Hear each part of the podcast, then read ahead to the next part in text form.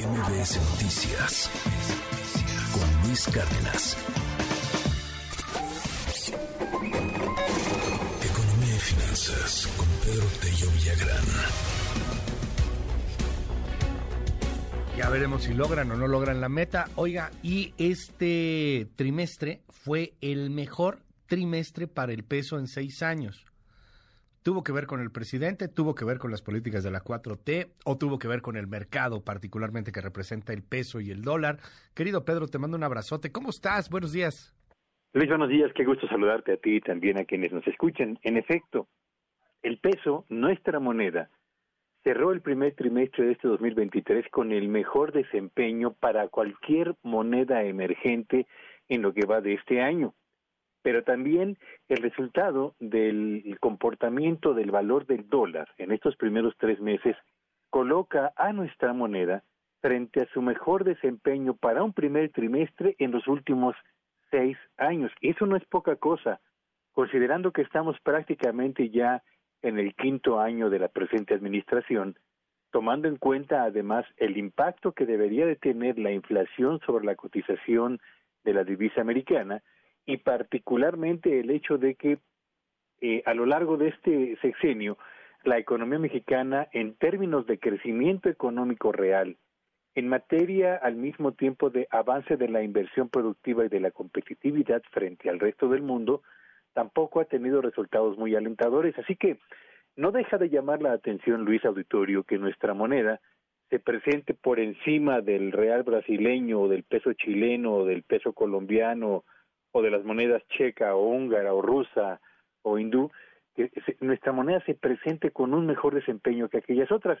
¿Cuál es la razón que explica fundamentalmente esto? Pues no es ni aumento en el gasto a los adultos mayores y tampoco los avances en el en la construcción de dos bocas o el tren Maya. No, no, no, no, no.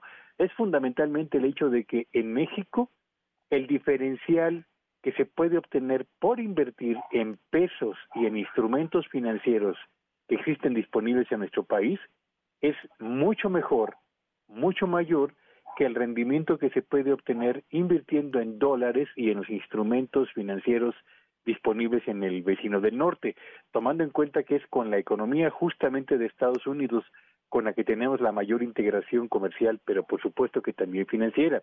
Así que el, el, mérito de tener un peso fuerte deriva en primer lugar del elevado nivel que ha alcanzado la tasa de interés en México y por supuesto el elevado rendimiento que esto supone.